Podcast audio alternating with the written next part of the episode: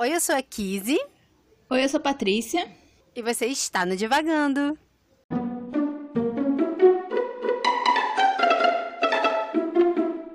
Oi, pessoal, bem-vindos a mais um episódio do Divagando. Hoje a gente vai ter a nossa segunda conversa sobre Oliver Twist. E como vocês lembram, a gente teve um episódio, né, um primeiro episódio um pouco diferente do que a gente normalmente tem. A gente teve uma conversa um pouco mais é, resumida sobre o livro em si, mas que trouxe outras questões em relação aos nossos hábitos de leitura e também de como a leitura, né, quando ela vira um, um trabalho em si, ela, ela se modifica. Mas hoje a gente vai entrar um pouco mais no livro, né? Vai conversar mais sobre o que acontece. E a Kizzy vai fazer o resumo para a gente hoje. Finalmente eu consegui terminar de ler Oliver Twist. Eu, eu começo este, este episódio, né, para este resumo, muito feliz porque eu terminei, gente. É isso. Muito obrigada a todos que acreditaram em mim.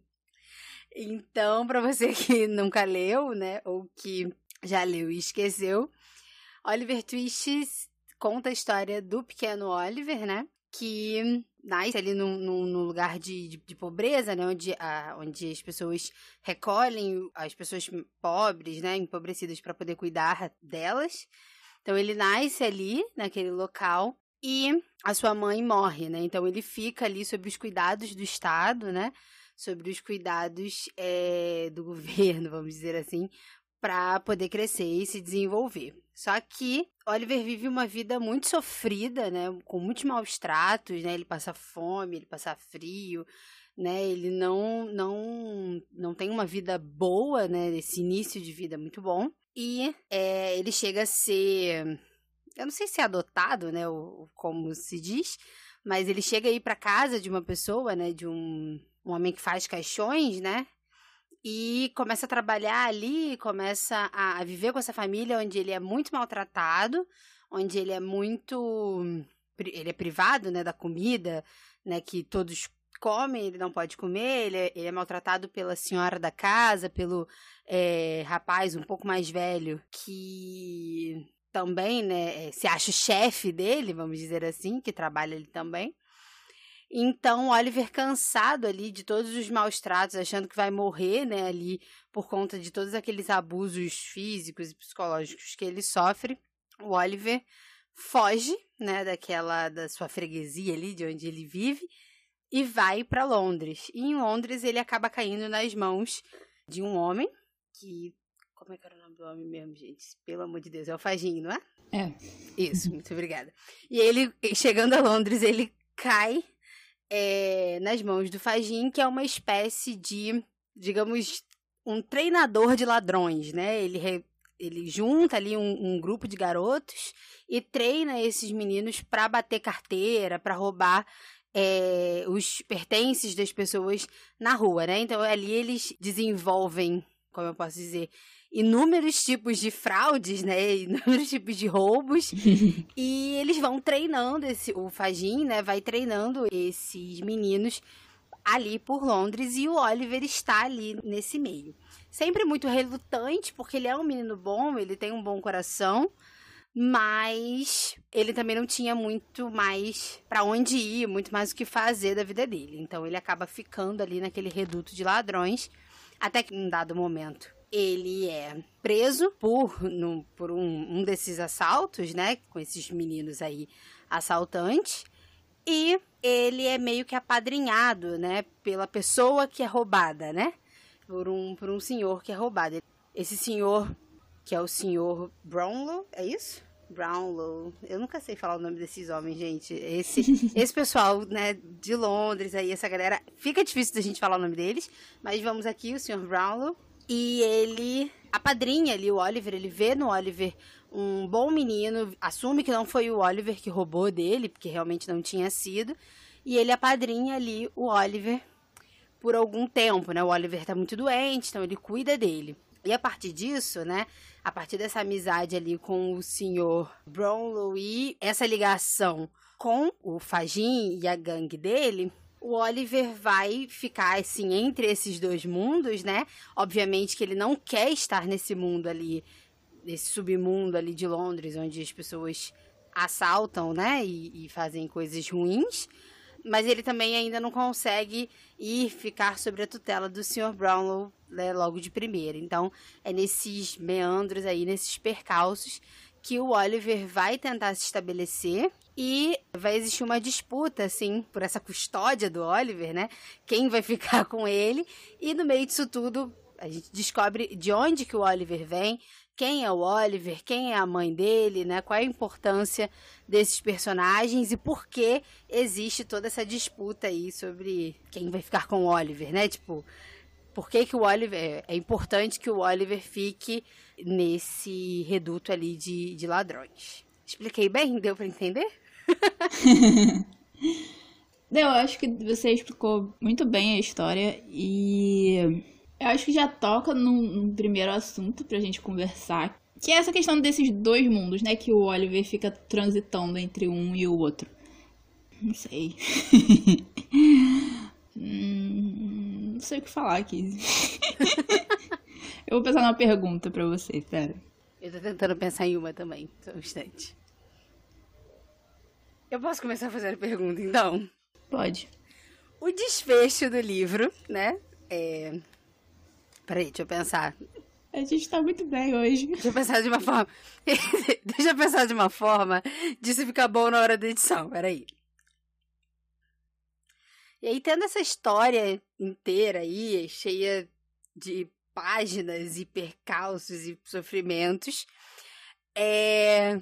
como a gente comentou né, no, no episódio passado, Oliver Twist foi uma história escrita num folhetim. Então, ela era publicada, né, com um determinado período pelo jornal, né, ou revista, alguma coisa assim, onde as pessoas podiam ler, então ela acaba sendo uma história mais densa.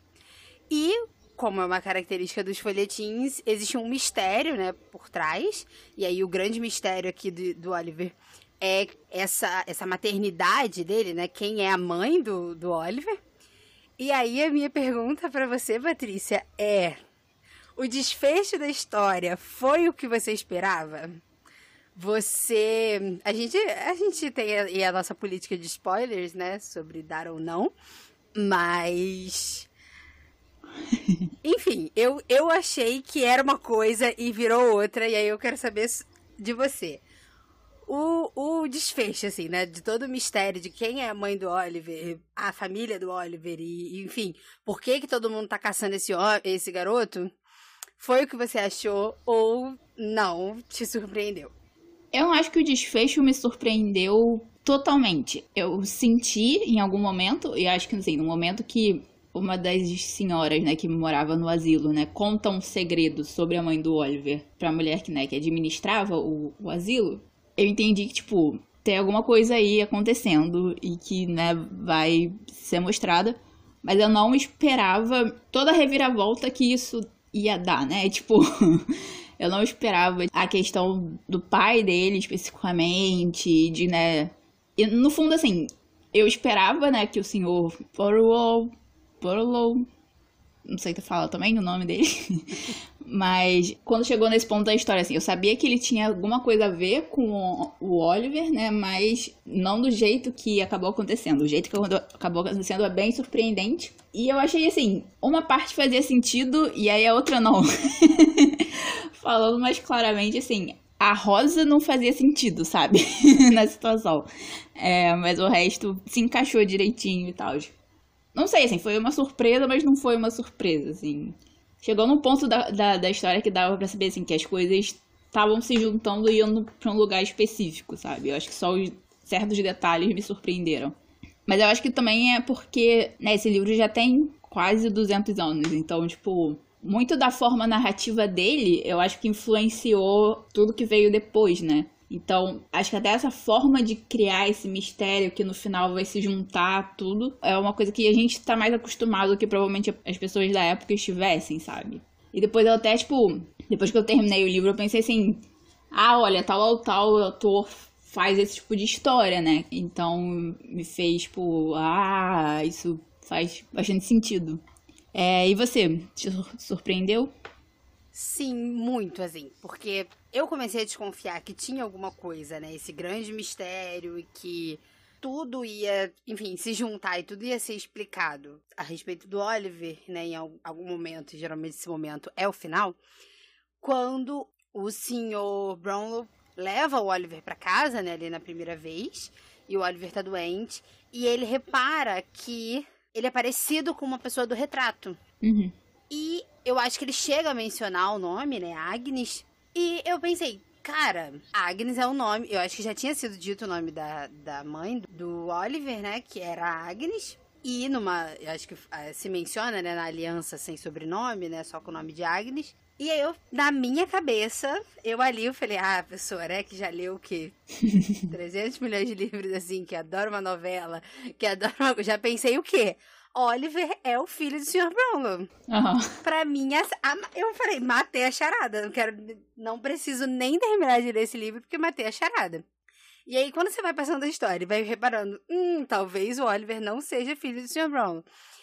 Aí, isso foi, me, me surpreendeu muito, assim, né? Porque esse primeiro encontro, para mim, a, a charada já tinha sido, já tinha sido desvendada, assim. Então, realmente, a parte da, da Rose, né, da, da Rosa, foi a mais confusa, assim, para mim, a questão, né, de onde ela...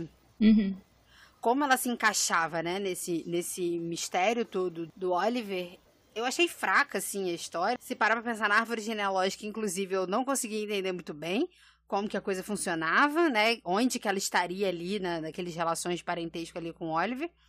Como que a história se deu, né, para que ela tivesse nascido e se perdesse, né, da família e depois voltasse ali para onde chegasse aonde ela estava, né, ali com a senhora Meile. E eu fiquei confusa assim com ela, mas eu gostei da história dela com Harry, eu acho que é Harry o nome dele, com o filho da da senhora Meile. Eu achei bonitinho assim. E eu acho muito legal como médico, não sei se você achou isso, mas o médico, que eu não lembro agora quem é o médico, eu, pra mim, eles eram assim, né? O cara rico, o judeu, o, o médico, o, a senhora Meile, a senhora Meile e a senhorita Meile, eu decorei o nome. O cara rico, o filho da senhora Meile, era tudo assim pra mim. Enfim, o médico. Eu acho muito engraçado como esse médico tava metido em tudo. Tipo assim, não devia existir gente doente no lugar ali onde ele tava as pessoas enfiavam o médico em tudo. Ah, não tem nada pra fazer da história? Preciso dar uma profissão pra alguém? A gente dá a profissão do médico e enfia o médico na história. Porque era a mesma coisa em Drácula. Não tinha nada pra fazer da história. A galera era médica, era cientista, era. Sim, entendeu? Vamos, vamos precisar de alguém pra decifrar essa história. Um médico. E é isso. E aí o médico não tinha nada pra fazer, qualquer coisa ele viajava para poder resolver a vida do Oliver. Mas nesse. Você falou, né, do momento que o. não vai sair o nome dele. Mas desse senhor, né, que tem a história do retrato. Nessa hora eu também achei, tipo, ah, ele, sei lá, era uma paixão antiga, do passado, uma coisa assim e tal. E aí, quando, né, o Oliver conhece essa outra família, que é a, a, Eu já esqueci o nome das pessoas. Hoje, hoje eu tô que nem você aqui, eu não lembro o nome de ninguém. É, mas quando ele né, conhece essa outra família, realmente, assim, parece que não tem a menor ligação e é muito esquisito que, tipo. Assim, esquisito narrativamente, né? Mas eu entendo, sei lá, a bondade do coração das pessoas de querer adotar esse menino, né? Que bateu na porta da casa depois de levar um tiro. É. Mas narrativamente é meio, tipo, tem umas coisas meio abruptas, né, que acontecem. E aí isso acho que me deixa, me deixa um pouco confusa na hora, mas depois, né, com esse desfecho final de tudo, fica mais ou menos explicado as coisas, né, as relações das pessoas. Como eu não comprei a história da Rose, da Rosa, então eu nem parei para pensar, tipo, na árvore genealógica, de como, como ela se encaixava na família, sabe? Porque eu achei muito forçado, sabe? Ela não precisava, ela podia ser só, né, tipo, a sobrinha, outra menina adotada e tal. Acho que aí também, assim, acrescentaria essa aura de bondade que essa família tem, sabe? Por exemplo. Sim, eu achei desnecessário, assim, a, Rose ser uma parente direta, assim, do. Que é, acho que ela é tia dele, né? Acho que ela acaba sendo tia dele. Enfim, ela tem uma, uma relação consanguínea ali direta com, com o Oliver. Eu achei meio desnecessário, assim. A história ficou tão enrolada, assim, pareceu tão, tão forçado, né? Querer enfiar ela como parente dele, que eu achei que não precisava, né? Ela sendo legal, ela sendo boa, tava tudo certo, assim, e não ia fazer diferença na história, porque ele ia continuar sendo legal, né? Tipo, elas continuariam sendo boas pessoas que teriam cuidado de um menino que apareceu com um tiro depois de um assalto na casa delas. Mas realmente foi, eu achei também um pouco desnecessário. É, e aí você falou da questão do romance dela com o Harry. E eu achei, tipo, bonitinho, mas eu achei super clichê da época, sabe? Que é a coisa do, do eu te amo, mas eu sou pobre, então não vou casar com você pra, pra tipo, te deixar livre. E aí o cara, né, é, não, mas eu te amo e eu só quero você e, e etc. Eu acho que assim, fazia sentido, né? Porque como no final da história, né, todo mundo se ligou de alguma forma, fazia sentido, né? E eu não sei se você lembra de, de um vídeo que eu te mandei, mas basicamente assim, eu mandei um vídeo pra Kizzy que era sobre um outro assunto, não tinha nada a ver com isso, mas que. E era sobre cinema, não tinha nada a ver com literatura em geral e tal. Mas que tem a ver com essa questão do casamento, né? O final feliz do casamento. E que basicamente, assim, o entendimento dessa época e o vídeo tava falando, assim, mais dos anos 30, né? Do século 20. Mas aí, assim, se tá falando dos anos 30 do século 20, então isso já era narrativamente uma coisa que já acontecia antigamente, né? E eu mandei esse vídeo pra Kizzy sobre isso, exatamente pra gente falar, conversar sobre mais sobre a questão da Eyre, né? Que, tipo, não sei se vocês lembram, mas eu fiquei um pouco irritada. e ainda é uma questão, assim, que eu entendo, e depois desse, de assistir esse vídeo eu entendi melhor, mas ainda me irrita um pouco, enfim. É... Mas basicamente, assim, na sociedade, né, daquela época, uma história, né, um personagem que era bom, ele precisava ter um final feliz. E dentro, né, dos valores sociais daquela época, o casamento era o, o principal, né, forma, ainda mais para personagens femininas. Então, assim, se a Rosa, né, a Rose é, é uma mulher boa, então ela merece um casamento bom no final do livro, né? E, foi meio isso que aconteceu, e assim, pra gente parece forçado, eu acho que na época não seria, assim, eu acho que seria tipo, nossa, olha como essas pessoas são boas e legais, e enfim, né, elas passam por cima da classe, dos status sociais pra, pra se apaixonar. Também é uma época, né, que a gente tá, que nem a gente falou com Jane Austen, né, que tá passando dessa ideia, né, do, do casamento, né, como junção de bens e etc, simplesmente pra ter essa ideia, né, do amor romântico como base do casamento. Então, é mais uma forma de né, reforçar isso, colocar isso mais em pauta no, no imaginário popular, vamos dizer assim. Sim, mas é, sobre essa questão do, do, casamento da Rose com Harry, acho que diferente de Jane Eyre, né, onde o cara lá que casa com a Jane, que, gente, eu esqueço o nome de todo mundo, vocês também são assim. O Rochester. Queridos ouvintes, pessoas que nos escutam, vocês também esquecem o nome de todo mundo do livro, porque eu, eu esqueço o nome de todo mundo. É isso, pessoal, que a gente tem para hoje. Enfim, o Rochester, né? Ainda mais Eyre, que eu confundo a história inteira de Eyre. Mas enfim. o, eu acho ela absolutamente. Se você ainda não escutou o episódio de Eyre, é, eu não sei se eu falo isso nesse episódio ou em outro. Mas enfim, eu não sei por que cargas d'água eu confundo a história de Jane Eyre com Anne de Green Gables. Não a série, mas os livros.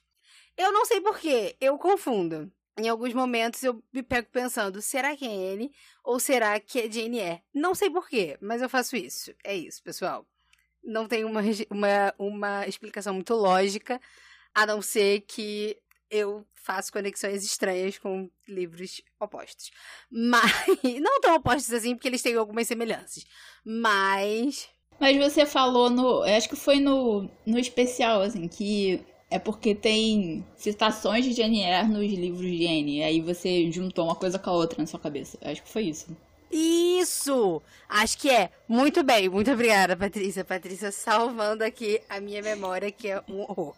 Mas. Voltando a falar de Jane e do, do Rochester, diferente, né, ali da Rose e do Harry, o, o Rochester, ele, tá, ele perde a visão no final do livro. Mas ele não faz muitos sacrifícios, né? Porque tudo que acontece com ele é uma grande catástrofe e que eu acho que é merecido por ele ter prendido a mulher dele por sei lá quantos anos no sótão da casa. Mas, então, toda desgraça que acontece com ele é pouca. e aí eu só tô lembrando aqui agora, porque eu tô maratonando o Não Inviabilize da ideia. E aí eu só consigo pensar na ideia contando a história de Jane falando. Eu acho é pouco que o Rochester perdeu a visão. Porque assim, gente, o homem. O homem prende a mulher por 15 anos no meio da torre e depois vai sair ileso. Enfim. E aí eu só penso nela falando, ô Jane. Ô Jane, voltar pra esse cara depois de tudo isso. Mas enfim, continuando aqui o, o episódio. Hum. É... Tirando a ideia da cabeça. Mas enfim, tudo que acontece com ele é uma grande catástrofe, né? E aí, pensando aí nessa, nessa forma de narrativa, onde o, as pessoas boas ganham um casamento no final e as pessoas ruins são punidas de certa forma.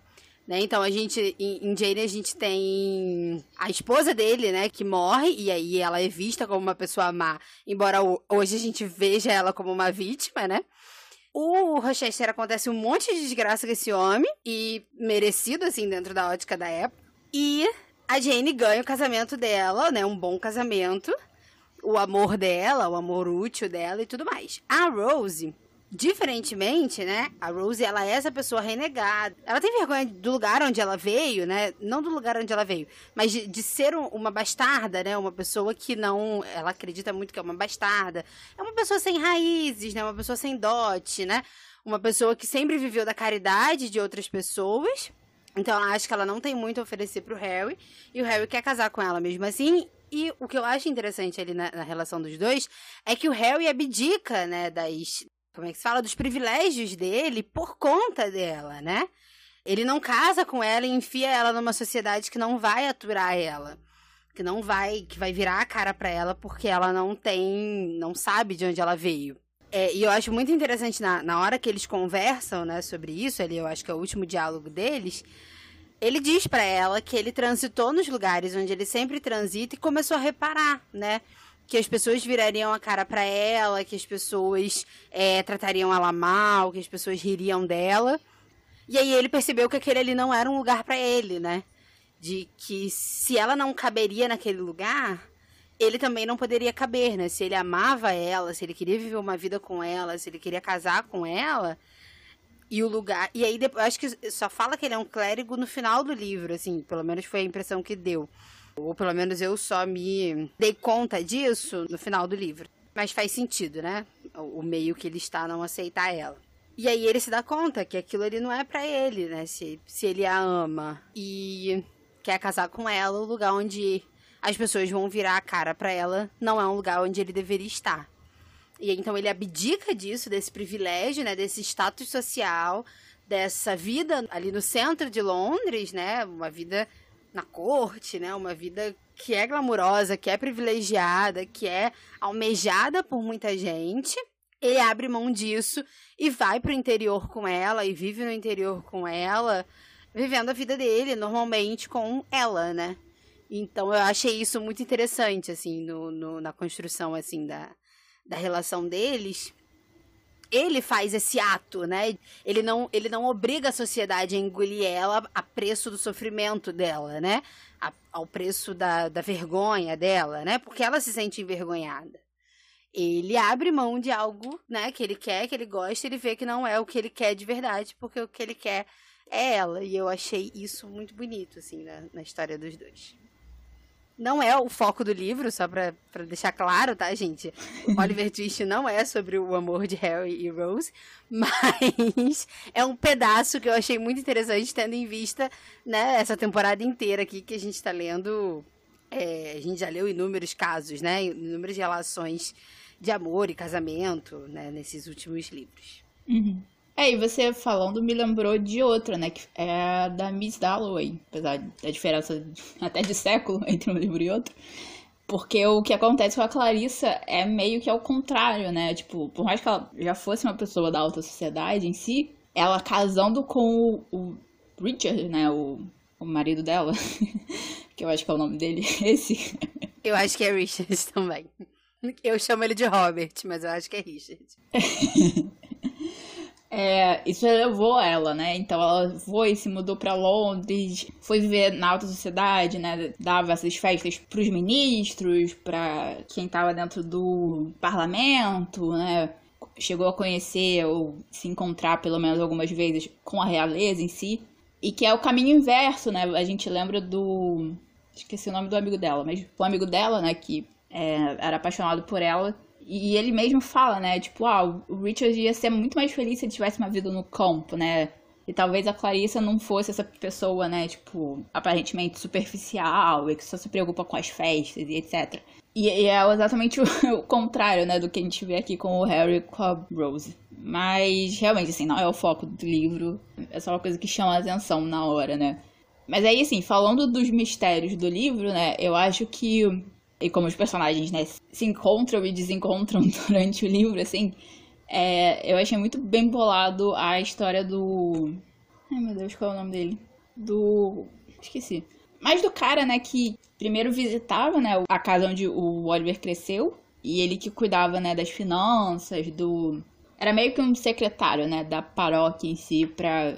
E ele cuidava das coisas e passava o que o conselho decidia ou não. E depois, como ele vira né, o diretor do asilo, e aí ele se mete no mistério, né? Do que que essa senhora que tinha falecido, o que que ela tinha falado pra mulher que depois virou a, esposa dele, etc. E como ele prime... antes já tinha se metido de novo na história do Oliver, né? Tipo, é, atestando que ele era horrível e era uma criança horrível pro senhor Burble. Burble. Não vai sair o nome dele.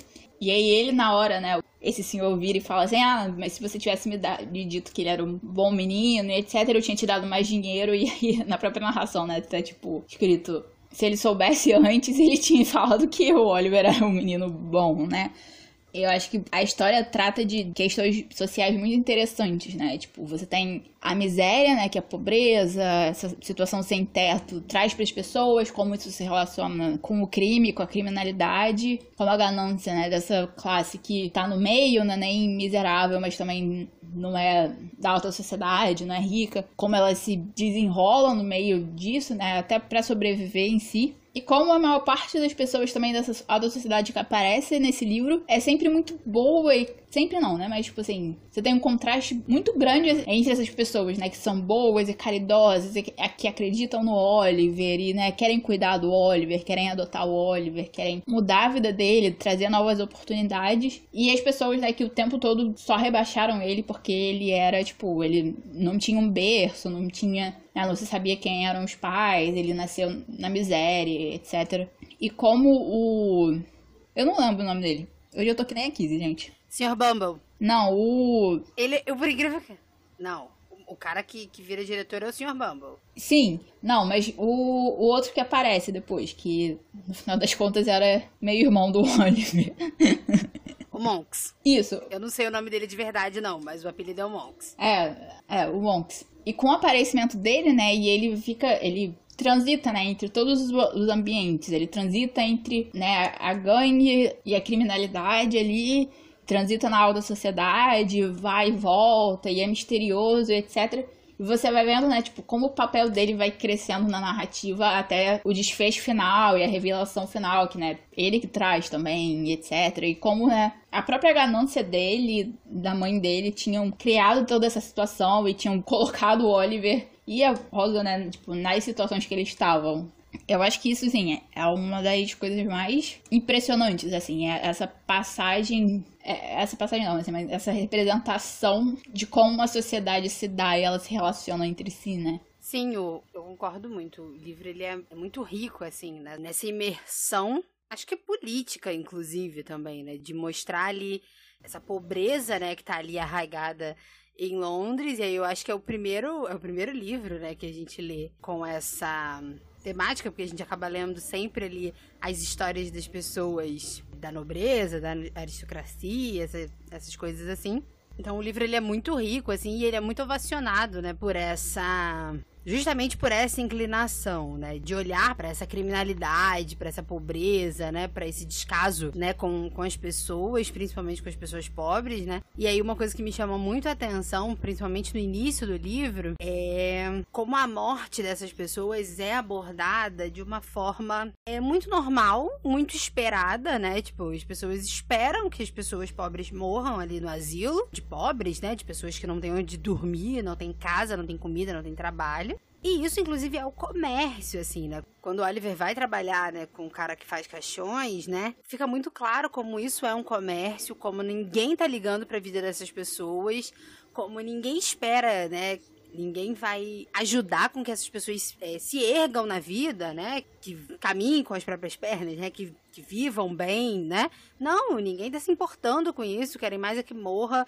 É, se morrer, ainda é melhor, porque é lucro para mim, que cada um tem a sua parte ali na cota que o governo dá para enterrar essas pessoas. Então, assim, isso é muito normal, isso é muito natural e é um grande comércio, né? Porque desde a infância, né, eles criam os meninos diagnosticados não, já destinados à miséria, destinados à criminalidade ou destinados à morte, né? Então, isso para eles é muito natural e natural de uma forma ruim, assim, porque eu não acho nada de errado, né, é, falar sobre a morte de uma forma natural, porque a morte é uma coisa natural da vida das pessoas. Eu, inclusive, sou uma pessoa que, que falo sobre a morte com uma certa naturalidade. Inclusive, espanto algumas pessoas. Sim. Não é porque eu sou um pouco mórbida, gente, mas é porque é muito natural, né? É, isso de alguma forma na minha vida se construiu de uma forma muito natural, então eu não tenho aquele, ah, chega pra lá, bate na madeira. Para mim, isso, nada disso faz sentido, né? Falar sobre a perda das pessoas é uma coisa muito concreta na minha vida, né? Só que não é do jeito mórbido que aparece ali em Oliver Twist, né? Uhum. Como se. Como se não. A, a, a, morte ali para eles é, é horrível, assim, né? Porque as pessoas definham mesmo até a morte. As pessoas esperam e falam, ai, já tá passando da hora, sabe, da pessoa morrer. Uhum. Então, assim, é, é, um descaso muito grande. E, e um descaso com as pessoas pobres. Porque não é a, a sociedade. A, essa não é o olhar, por exemplo, que a gente tem quando a, quando a Rose fica doente. Quando o Oliver já tá ali morando com a senhora Mayle e a senhorita May, a Rose, né, que é a senhorita Mayle, ela fica doente e tá quase desenganada, assim, né? A senhora Mayle já tá sem esperança nenhuma de que ela sobreviva. Então ela sofre muito, eles ficam muito tristes, tem todos os cuidados, né? Então, assim, a morte da pessoa rica, né? Porque, ah, ela é bastada, ela é, foi abandonada, ela não tem pai, não tem mãe, não tem ninguém, foi renegada. Mas ela tinha alguém, né, que se importava com ela, alguém que dava uma vida boa para ela. Então, ela merecia, né, ser pranteada, ela merecia ser cuidada, né? Coisa que nenhuma das pessoas pobres merecem, né, ali, ali no livro. E aí isso me traz muito a questão de hoje, assim, né, por exemplo. Onde hoje a gente vive em plena pandemia, onde cada dia mais a gente tem mais casos de pessoas morrendo. Em muitos lugares a gente vê que tá tudo bem, sabe? Tá tudo certo morrer mais 3 mil pessoas por dia, sabe? São mais leitos vazios. Eu já tive que ver isso nas redes sociais. Então, isso me assusta muito, assim, né? Porque uma coisa é você tratar a morte com naturalidade, uma coisa é você tratar a morte com banalidade, né? Como se não fossem pessoas que são amadas, pessoas que são queridas, pessoas que, que são amores e amadas por alguém, sabe? Mães e pais, e filhos e tias e avós, e enfim. Sim. Como se não fossem 3 mil vidas, né? E aí ver isso em Oliver Twist e pensar hoje, né? Do, que a gente vive hoje, em plena pandemia, é gritante, assim, né? Porque você falou 200 anos nos separam.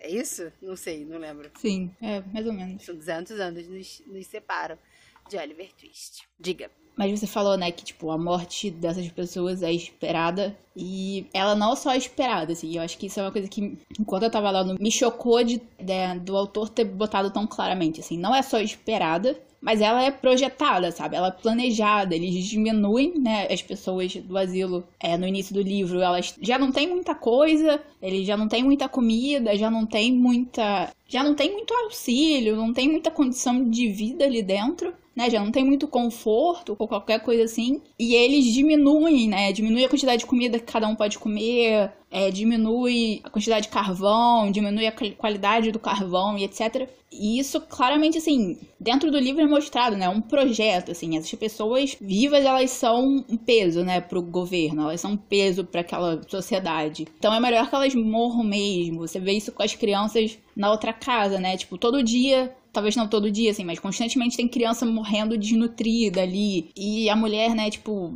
tá ali cuidando dessas crianças, ganha para isso, mas não tá nem aí, sabe? E aí, quando o Sr. Bumble vai visitar, ela, né, finge, diz e, né, ah, os coitadinhos etc. Mas ela também, né, com o dinheiro que ela recebe, por mais que provavelmente, sim, fosse pouco, não fosse suficiente para dar para essas crianças, o suficiente para elas crescerem e etc. Mais do que isso, ela não se importa mesmo e, e pensa primeiro nela e depois nas crianças e etc. E aí, né, você trouxe essa questão da pandemia, etc. E é. É a morte como um projeto de governo, assim, né? Sim, sim. Você falando é isso, é a morte como projeto do governo mesmo. Sim. E eu tenho um livro que. Ele é pequenininho e eu comecei a ler e, e, só que assim, enquanto eu ainda trabalhava na livraria, assim, eu um dia peguei, né, tava meio vazio e etc. E eu tava dando uma olhada e eu comecei a ler, e aí eu cheguei mais ou menos na metade. E depois eu comprei, acabei comprando no mesmo dia, vou terminar de ler, e depois não li mais. E eu, assim, quando eu li isso, né, no livro, eu falei, eu vou ler esse livro, mas eu estou ocupada com outras coisas. E aí eu não consegui, eu precisava ler outros livros. é, e aí eu não consegui ler. É, mas que é o Necropolítica, do. Ah, eu não vou conseguir ver o nome do autor agora. Mas que é um livro pequeno e né, o que ele vai falar é exatamente isso, assim, é a morte como sendo um, um projeto de não só de governo, né, mas político. E uma coisa que fica muito claro, né, eu acho que a própria questão da criminalidade dentro do livro, ela parte e a gente tem um paralelo hoje em dia muito claro, assim, que é com a questão, assim, das pessoas negras, né, nas sociedades que a gente tem hoje em dia que se a gente vai pensar, né, no cenário brasileiro, assim, o menino da favela, ou ele vai sofrer, né, com todo o sistema, né, e mesmo que ele se esforce, ele estude, ele, né, lute, lute, lute, lute, lute, a sociedade ainda olha para ele como inferior, como menos, como porque ele veio, né, de um lugar pobre, porque ele é negro e etc.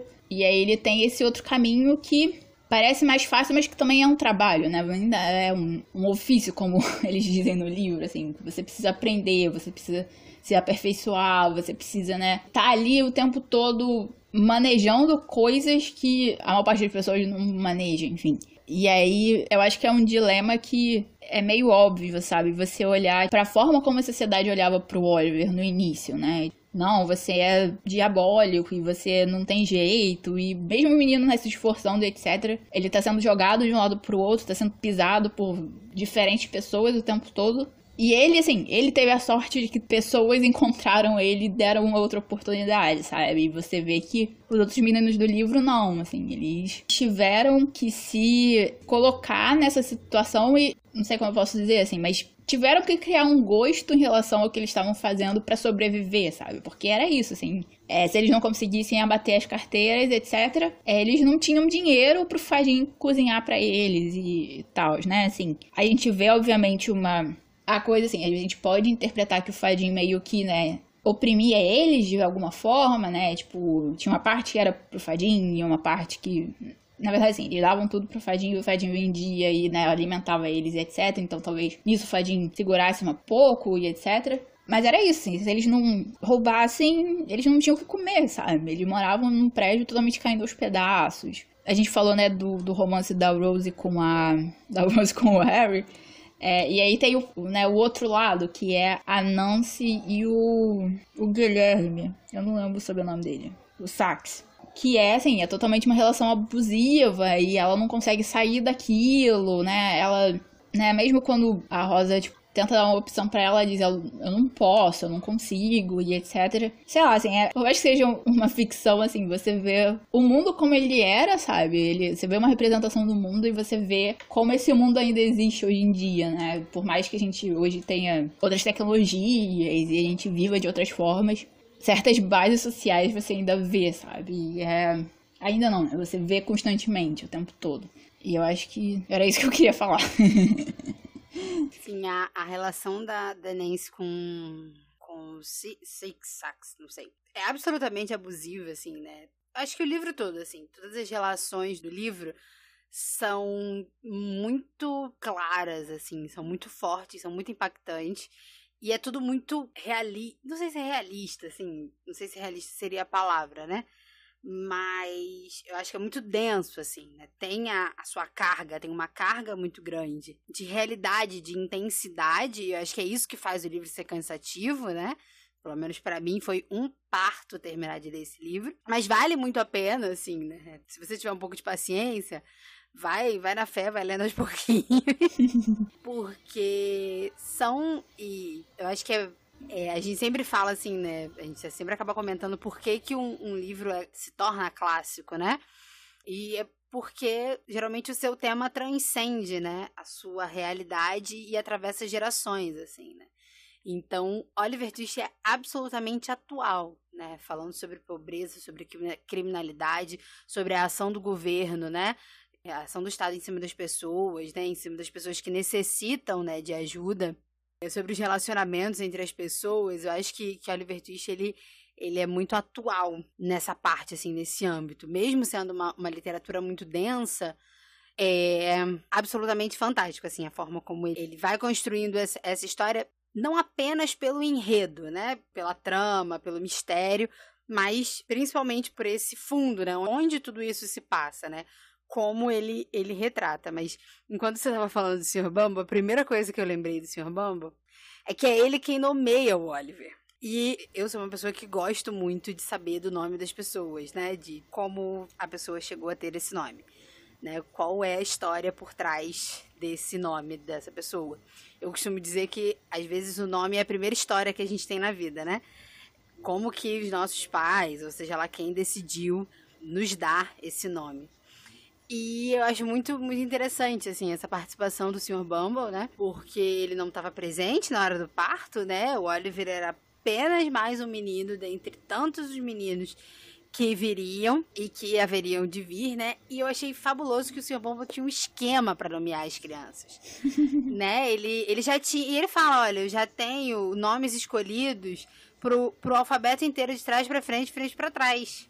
Porque ele nomeava as crianças a partir do alfabeto, né? Lá do A até o Z e depois voltava e aí ele já tinha pelo menos aí duas fileiras de alfabetos, de tanto de, de nomes masculinos como de nome nomes femininos, para nomear as crianças, né? E aí calha de Oliver Twist ser porque ele nasceu depois do N, né? Então, alguém antes dele recebeu um nome com N e aí ele nasceu depois, ele foi batizado com esse nome. Eu acho que é, é a coisa mais fantástica, assim, que eu tenho sobre o. eu acho que é sempre a primeira coisa que eu penso sobre o Sr. Bumble é isso, assim. Além dele ser um péssimo homem, uma péssima pessoa. Sim. Ah, isso e o, o chapéu bicorne, que eu não sabia o que, que era isso. Aí eu tive que pesquisar para saber o, o, seu bicorne. Eu também.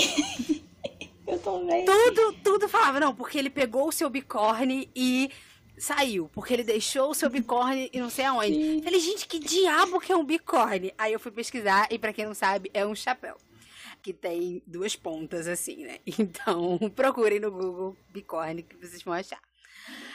E isso e, é o nome e o fato de termos um, um chapéu bicórnio. É, mas você né, falou disso e eu acho que isso é um contraponto incrível, né? Com essa densidade, esse peso e essa seriedade do livro, né? Desses temas e etc. Que é esses momentos, assim, de... Chega a ser de humor, sabe? Tipo, tem isso do nome do Oliver, que, veja que assim, humorístico, é um pouco mais, não sei se mais leve, assim, mas tem essa, essa virada, né? E é uma coisa que, a, a narrativa em si, ela é assim, né, o, o narrador, né, que tá contando essa história, ele tem uns comentários, sabe, no meio do livro que são ótimos, os nomes dos capítulos são incríveis, sabe? Os nomes dos capítulos são muito bons, assim. Acho que são é a minha parte preferida do livro, assim, porque é, e neste, é, aí fala alguma coisa que vai acontecer no capítulo, sabe? É, é, eu achei muito, muito incrível, assim, da narração em si, né? E como ele vai. Porque ele talvez não seja, tipo, não traga exatamente um humor, mas tem uma ironia aí, né? Tipo, tem essa virada de, tipo, você soltar um pouco da tensão que o livro te dá, às vezes. Aí a gente tem que bater palma, né, pro, pro Charles Dickens e etc. Porque isso já era, até onde eu sei, assim, é uma marca dele. E a minha edição, especificamente, ela é baseada, se não é baseada, assim, ela é uma continuação da tradução que o Machado de Assis fez na época do livro. Então, assim, tem uma coisa meio machadiana ali também, sabe? E eu acho que, assim, uma parte, né, da influência literária que o Machado inaugurou no Brasil, ou que é especificamente do Machado, foi influenciada pelo Charles Dickens, né? E é isso, assim, porque você lê os, os livros do Machado, tem uns comentários, os nomes de capítulo que você fica, assim... Cara, isso é genial, sabe? Você tá todo tenso com o que tá acontecendo, você tá tenso pensando ali na situação social e, tipo, e aí vem uma jogada dessa, sabe? E aí você, tipo. sei lá, te coloca em outro lugar, sabe? Sim. O narrador é fabuloso, assim. É, a gente recentemente teve uma conversa, né? Sobre a voz, né? De, dessa narração, né? De como é o estilo, né? Que, que o escritor está escrevendo e como que esse narrador se apresenta, né, para o público. E eu tenho pensado muito nisso e Oliver Twist é assim, uma aula, né, de como se fazer isso, né? de como esse narrador se apresenta na história. Ele diz que ele que está contando a história, porque ele quer, ele dá os motivos dele. Né? Ele, é, ele é muito dinâmico, assim, né? E, e vai comentando muito maravilhoso. Assim.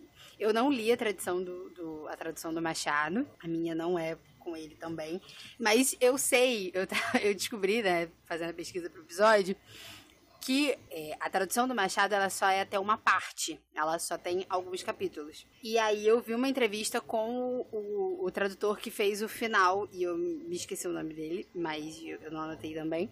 Mas o tradutor que continuou a tradução do Machado, ele diz numa, numa entrevista que o Machado parou de traduzir Oliver Twist porque ele traduzia o folhetim diretamente. Então ele publicava o folhetim meio que sincronizado. Não sincronizado, mas ao mesmo tempo, né? Tipo, com uma, diferença de tempo da publicação original. Então ele traduzia. Original não, porque ele traduzia do francês. E aí começou a se popularizar, as pessoas começaram a gostar, né, do, de Oliver Twist, as pessoas queriam ler, e aí ele pediu um aumento para a tradução do folhetim. E aí o jornal não deu o aumento. E aí ele falou: se não vai me dar aumento, também não vou traduzir mais traca nenhuma. E aí parou de traduzir. E é por isso que a gente só tem metade de Oliver Twist, né? Um pedaço, eu não sei exatamente qual proporção.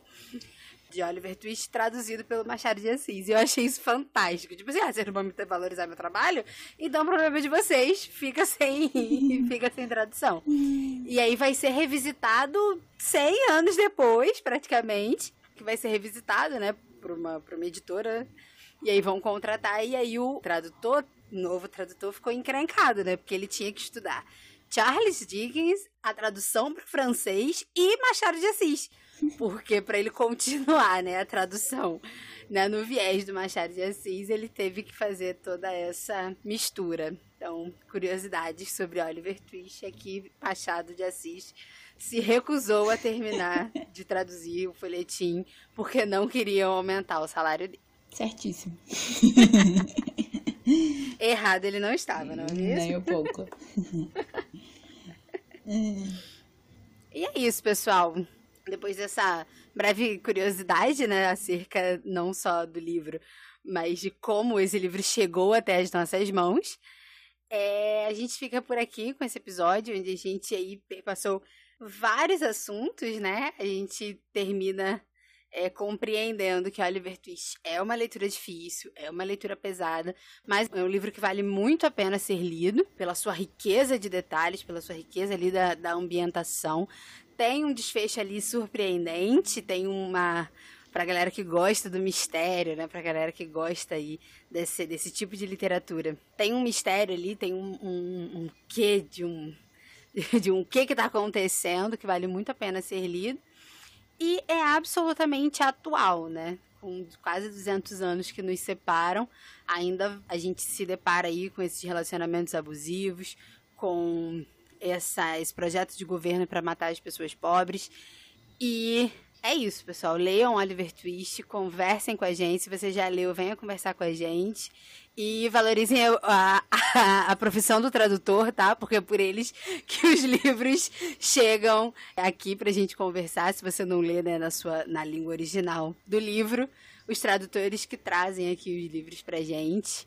E é isso. Eu acho que, inclusive, é até um lembrete pra gente, né? Falarmos mais também sobre as pessoas que traduziram esses livros, né? Mas enfim, é isso, pessoal. Até semana que vem. Sim. Sim, pessoal, valorizem, né? Se vocês querem ler, procurem boas traduções dos livros. Nem sempre a gente tem elas, né? Nem sempre as informações também estão disponíveis, se as traduções são boas ou não, mas antes de comprar os livros, pesquisem um pouco, vejam né, o histórico da editora que você está comprando, isso é importante. pesquisem às vezes o nome do tradutor, dá uma pesquisada no Google, porque o trabalho deles é difícil, é complicado, não é só saber a outra língua e saber a nossa, tem toda a questão, né, de você manter o estilo, manter é, o ritmo da narrativa, manter, né, trazer, mesmo que não seja assim, a tradução, né, palavra por palavra, você manter a vibe toda do livro que você está traduzindo, então valorizem os tradutores. E como a Kizzy disse, né? Se vocês leram Oliver Twist, se vocês querem ler, se vocês viram filme, etc., é, venham conversar com a gente, venham devagar com a gente. A gente tá no Twitter, a gente tá no Instagram, no arroba Devagando Livro. A gente também tem o um canal no YouTube, onde a gente coloca os episódios. Então, se vocês quiserem ouvir por lá, vocês também podem. Lá vocês podem deixar comentário. E a Kizzy vai falar do próximo livro. e daqui. Hoje a gente tá ótima. E daqui a 15 dias a gente se encontra para discutir um novo livro. E vai ser. Eu já tô me adiantando que eu acho que vai ser uma experiência muito interessante. Mas. Daqui a 15 dias a gente se encontra para falar sobre Frankenstein da Mary Shelley e vamos voltar a ler uma uma escritora e isso é fantástico. Então é isso, pessoal. Até o próximo episódio e beijos, até mais. Tchau, gente. Até o próximo episódio.